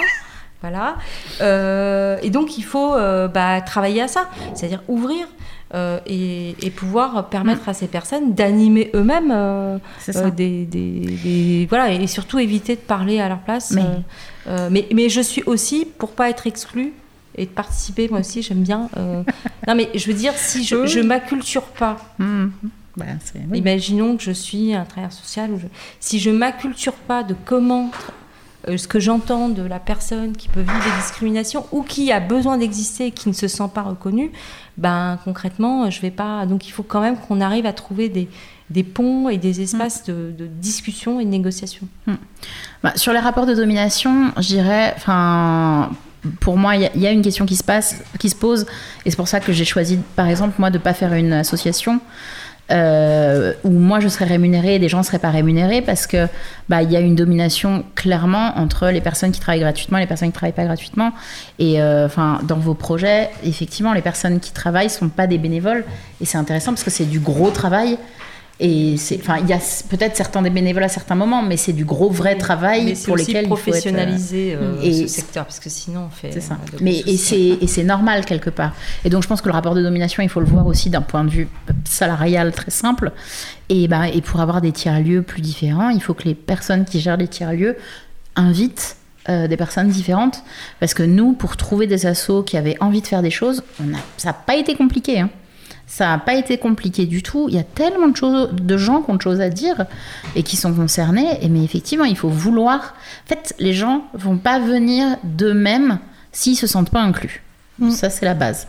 Donc, si on veut les inclure, il faut pas se dire à soi-même et à ses amis, moi, je suis super inclusif. Il faut un peu le montrer. Et comment on le montre bah, En invitant des gens, en rémunérant des gens qui viennent pour parler. Euh, Enfin voilà, moi je pense qu'il y, a une question d'argent ultra importante. On ne peut pas demander de la pédagogie gratuite encore et encore et encore euh, sur les personnes discriminées parce que bah, à un moment, euh, c'est comme ça l'équité qu'on rétablit les, le pouvoir et la parole. Donc, ce que j'entends, c'est qu'il y a besoin euh, dans nos villes de créer des lieux euh, thématiques autour de cette question euh, LGBTQI+, ou de protection des femmes, ou d'incapacitation des femmes, parce que de dire qu'on est un lieu ouvert euh, à tous et à toutes suffira pas, et que donc il faut aller vers et pas se dire que l'hôpital ça suffit, mais créer la maison des femmes, ou se dire qu'un tiers-lieu euh, euh, qui se dit ouvert, bah, ça suffit pour inclure euh, les personnes euh, LGBTQI+, mais créer un lieu thématique euh, vers, euh, enfin, qui s'adresse et qui vient, va chercher les Bah, personnes si on est, LGBTQI+. si on est aujourd'hui dans la France du 21e siècle là, où on a quand même tout ce qui nous tombe sur la tête. Quand tu dis ouvert, il faut peut-être spécifier, c'est ça que tu veux dire. Mais Angèle, sois plus directe. Ouais, c'est bien de dire ouvert, si mais qu'est-ce que ça veut dire? Oui, effectivement, mais pour moi, ça me paraît, euh, c'est peut-être pas assez évident. Mais il y a aussi une question de représentation. Je suis vraiment désolée, mais si euh, dans, à la tête de tous ces lieux, il n'y a pas plus euh, de diversité, de, parcours euh, différents, c'est sûr que bon bah c'est pas hyper représentatif. Il y a aussi, moi je me méfie de euh, bon bah cette année j'ai programmé mon truc LGBTQI, mon truc intersectionnel, mon truc machin, et puis on devient des thèmes, d'accord? Moi je- ce qui m'intéresse c'est la vie des gens. Bien- Ce qui m'intéresse c'est comment on transforme socialement aussi, c'est-à-dire pour que ça si- ça bouge, parce qu'on est quand même, euh, moi ça fait 20, allez je vais dire là le nombre d'années, ça fait 20 ans que je milite, euh, 20 ans euh, en, sur des en responsabilité. hein.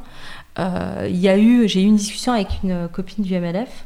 Je lui dis mais comment tu fais pour continuer à répéter la même chose Comment tu fais? Elle me dit bah il faut continuer.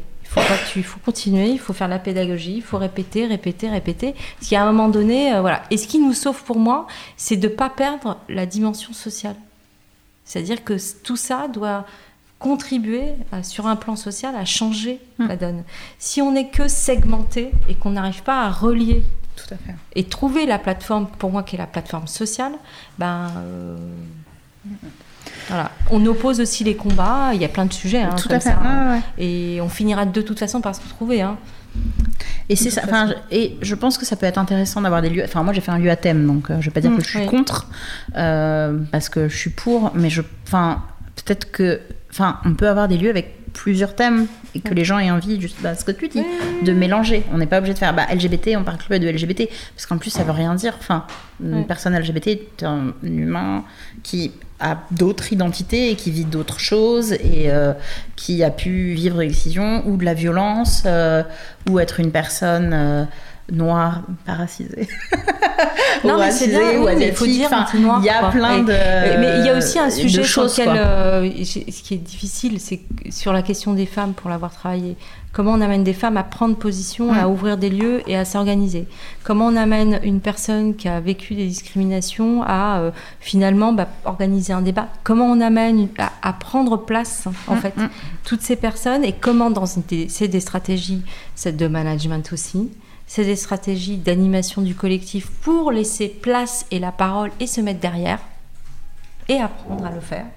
C'est aussi des questions de classe, aussi. C'est-à-dire qu'il y a un sujet aussi, c'est que toutes les personnes qui arrivent à, à être en place, c'est des personnes qui ont réussi à aller à avoir des études, etc., à faire des études, etc. Et on a beaucoup de personnes qui sont euh, tout à fait euh, capables, comme disait Ricoeur, et qui aujourd'hui euh, n'arrivent pas, en tout cas, à accéder à ces espaces pour décider, Mm. orienter, mettre en œuvre et participer au combat social.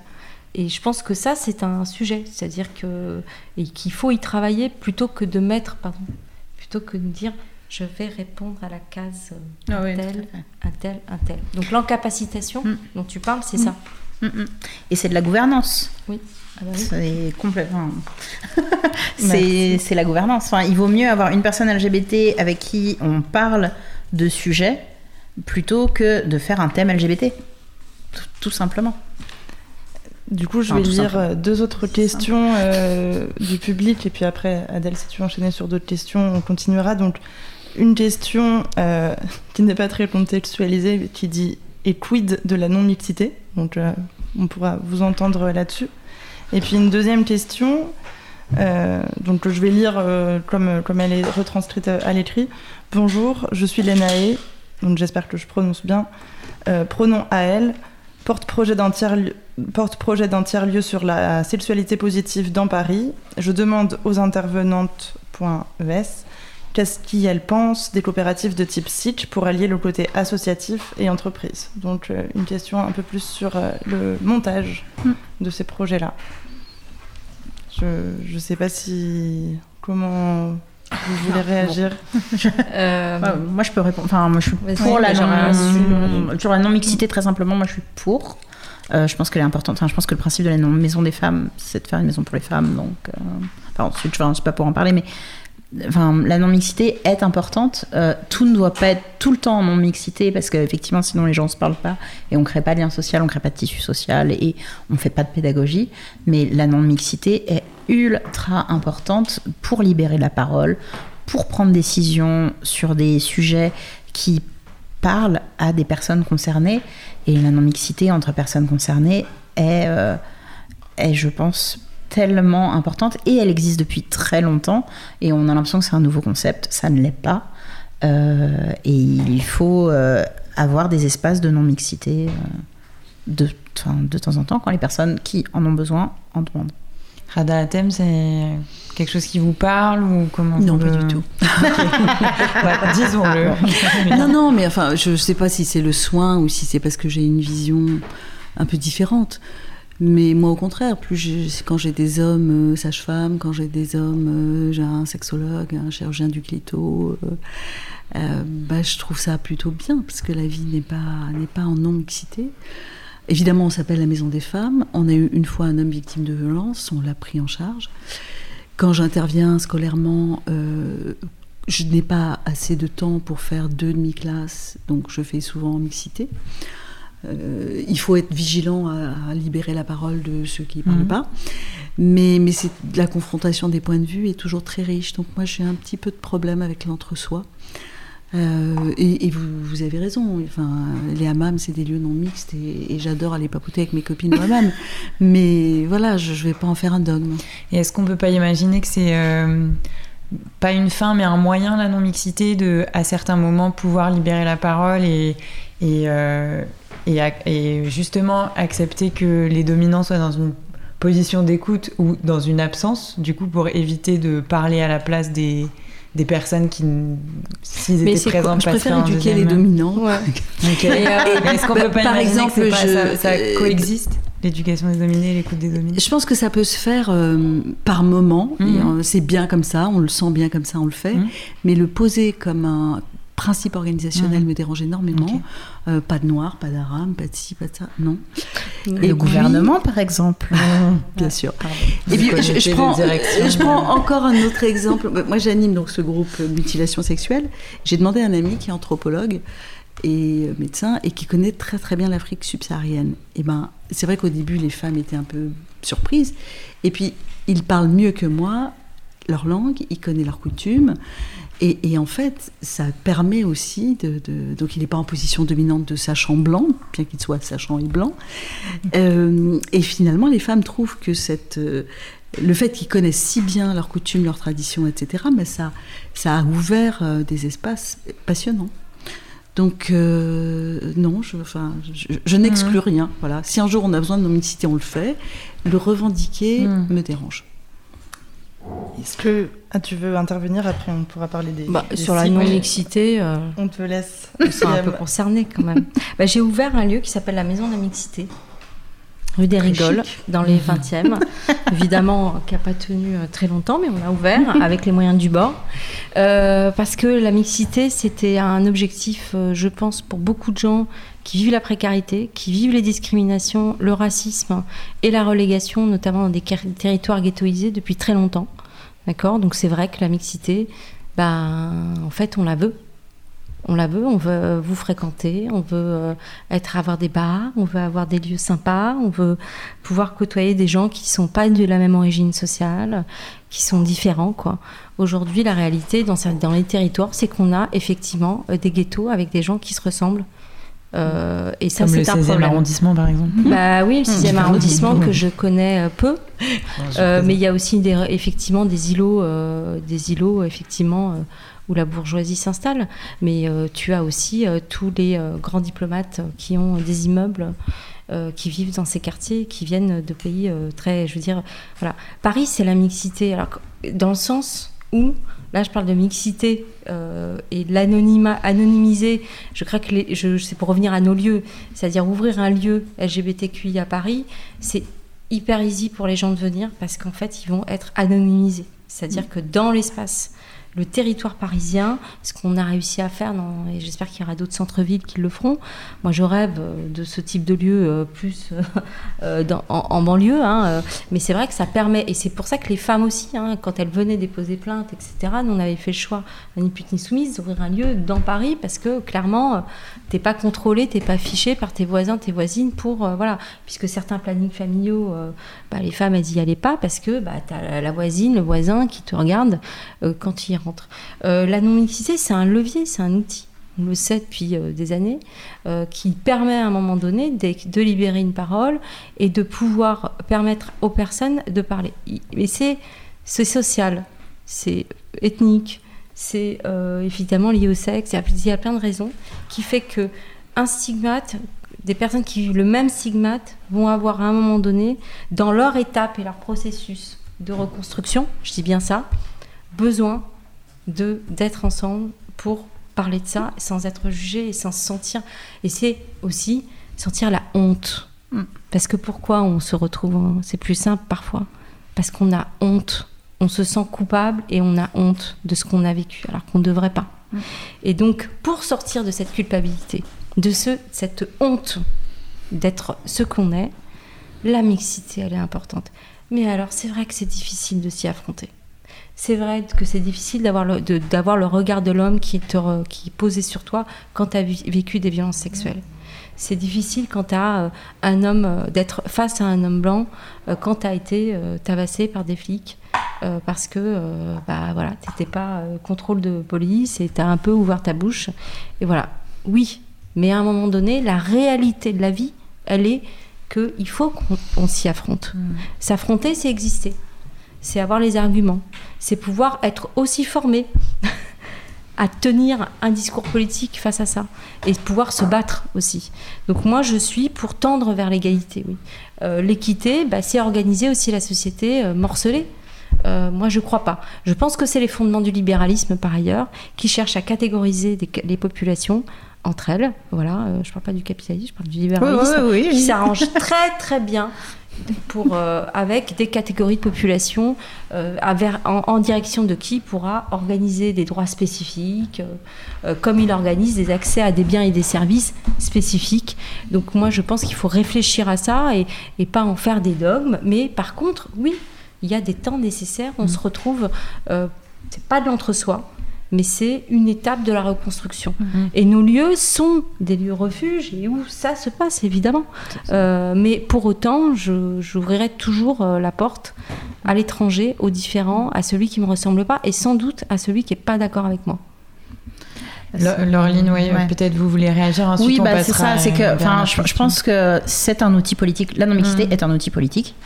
Euh, mais c'est, enfin, je pense, mais je pense que pas que les gens qui aujourd'hui parlent de non-mixité euh, veulent être dans des justement dans l'entre-soi. Je pense vraiment que la non-mixité est vue comme un outil politique pour parler, pour s'organiser euh, et aussi pour souffler. Oui. Dire c'est des lieux, c'est ça. Je pense que malheureusement, il y a plein de gens qui n'ont pas accès aux soins psychologiques dont ils ont besoin. Euh, beaucoup de personnes discriminées euh, vivent avec beaucoup de traumas et que euh, la façon, enfin, pour avoir moi-même eu besoin de psychologues, de psychiatres en France, on est dans des.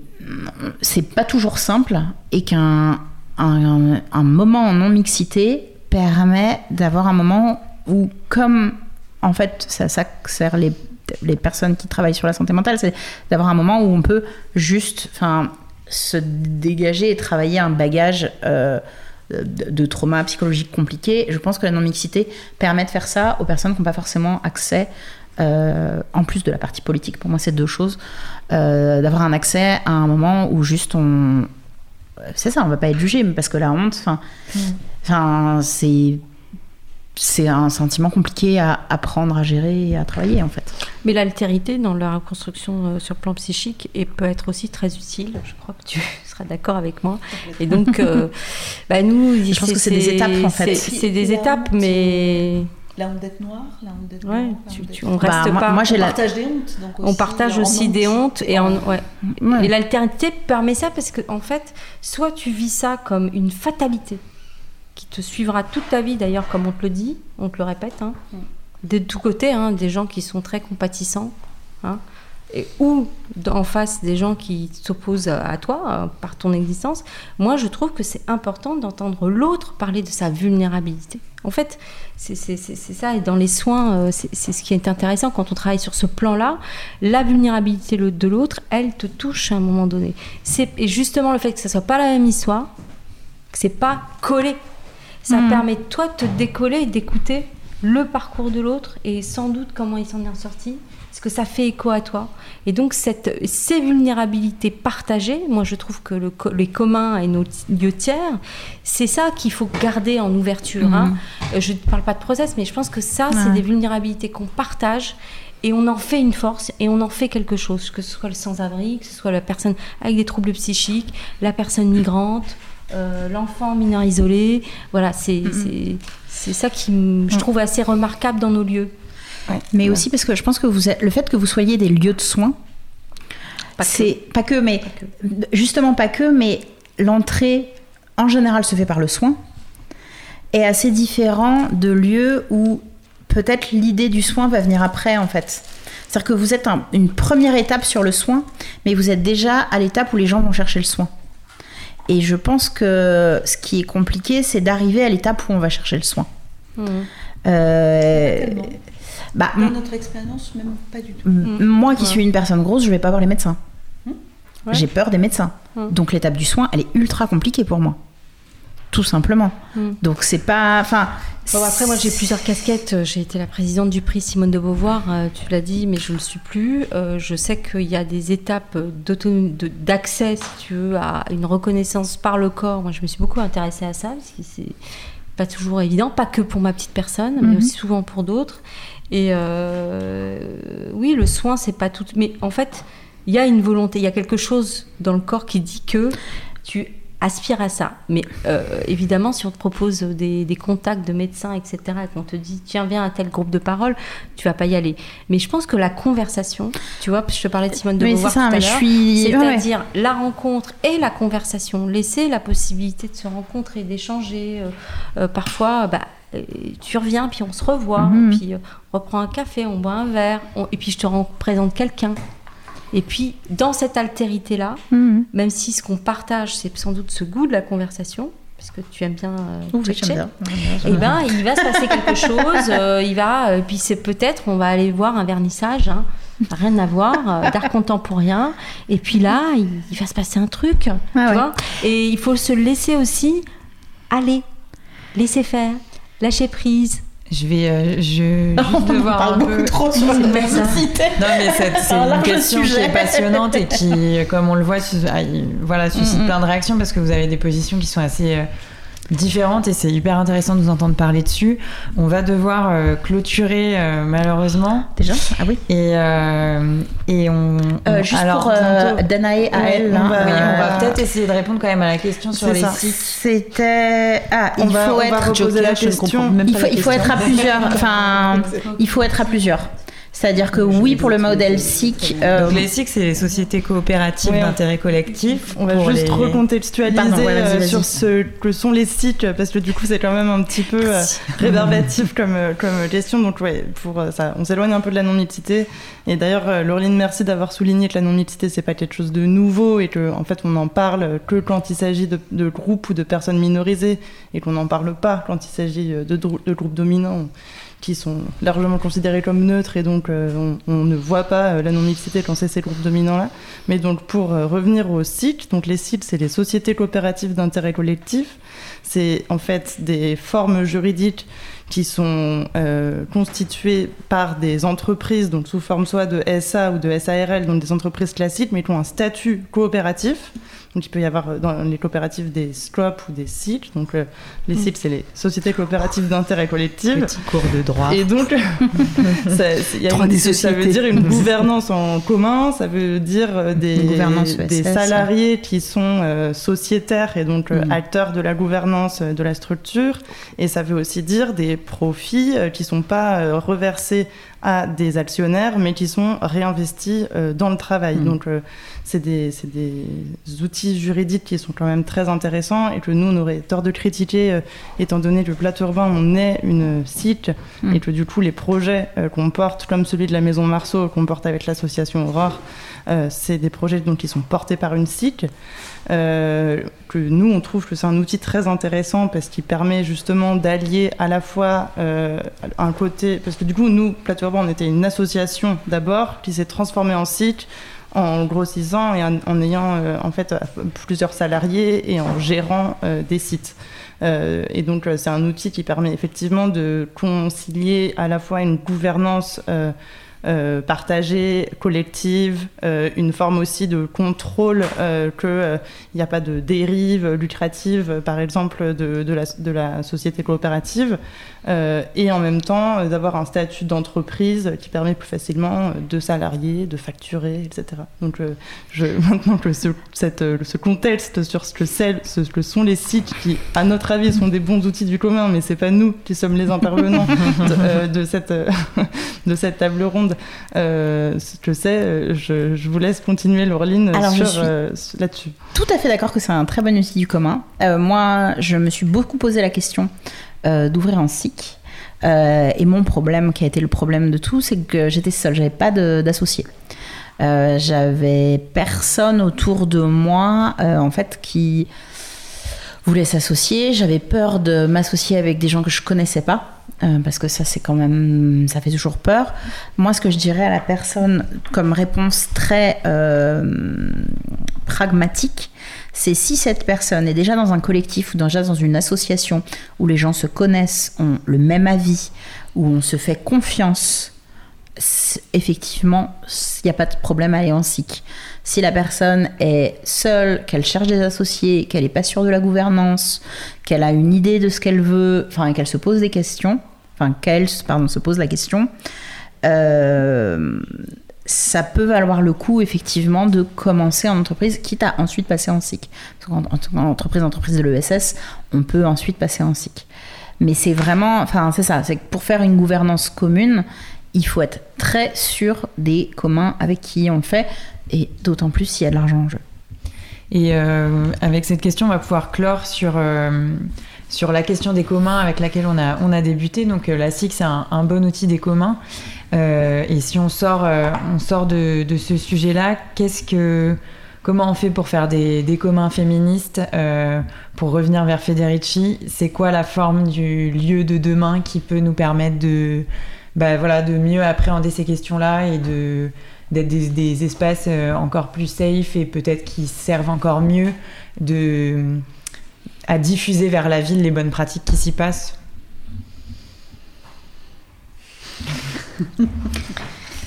euh, Non, je pense que je peux pas répondre parce que moi j'ai une prise en charge très spécifique. Euh, qui est beaucoup moins ouverte. Enfin, on a mm. un focus, c'est la santé qui ouvre sur autre chose. je pense que vos lieux sont plus adaptés. Pardon. Vos lieux sont, enfin, mm. permettent mieux de répondre à cette question des bonnes pratiques vers la ville. C'est des lieux de vie. Euh, oui, il faut qu'on arrive à avoir euh, des lieux. En fait, c'est étonnant parce que les femmes, elles sont présentes très présente dans la ville, en fait. 51% de la population mondiale. Euh, bah ouais. mais on voit bien que le territoire, euh, mais avec, en fait, c'est comme si elles étaient autorisées aussi. Mm. Ou, je dirais qu'il y a des espaces non autorisés. Mm.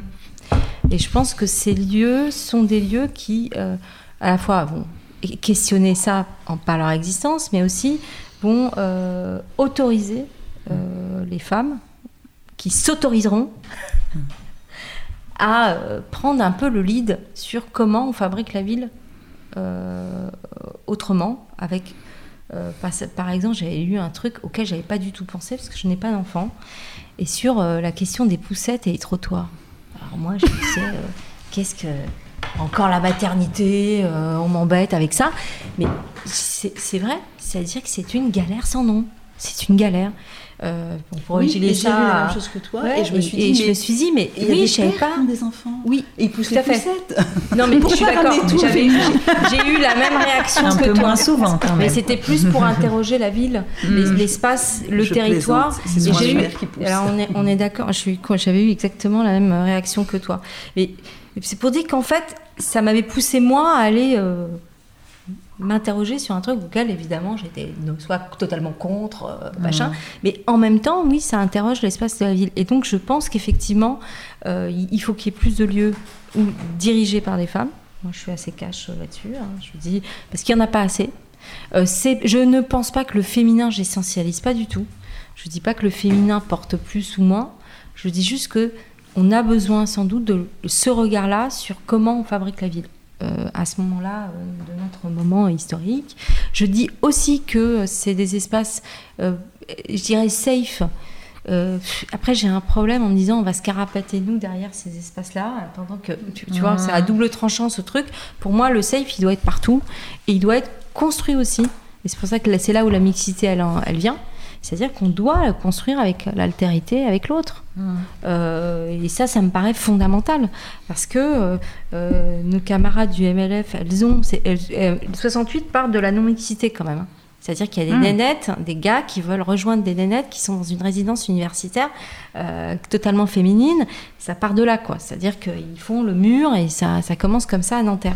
Et donc, il faut qu'on continue, si tu veux, à, à c'est pas à s'affronter, mais c'est à négocier, à trouver des compromis et à construire euh, une, alternative de cette fabrique de la ville où euh, l'urbain se, se, conjugue au avec le corps des femmes. C'est plus que féminin, c'est le corps. Et tous les corps. Mmh. Moi, je suis pour une libération des corps. Et je pense que ces espaces-là sont des lieux doivent être ouverts. Il doit y avoir du soin aussi parce que c'est aussi. Euh, et moi, je pense que euh, voilà, on doit pouvoir aussi s'ouvrir à ça, mais c'est des espaces de culture, c'est des espaces qui construisent des alternatives. Euh, je ne sais pas si j'ai tout dit, mais qui, en capacitante, ça c'est le terme d'Angèle, mais je trouve que c'est pas mal parce que ça, émancipateur, émancipatrice. Je suis moins sur le côté dominant-dominé parce qu'on est toujours le on domine toujours quelqu'un. Mm. Moi, j'ai mm. capté que j'étais passée d'une époque où j'étais, je disais, je suis toujours issue des classes populaires. Il s'avère qu'aujourd'hui, j'ai quand même un niveau de vie, en tout cas, j'ai accès à un niveau de vie qui n'est pas celui de mon père. Voilà. Donc je me retrouve dans un segment euh, qui est, euh, voilà. Certes, j'ai une conscience de classe, d'accord, mais pour autant, il est fort possible qu'il y ait des gens qui soient comme moi qui n'ont plus cette conscience-là et qui dominent d'autres. Tu vois ce que je veux dire?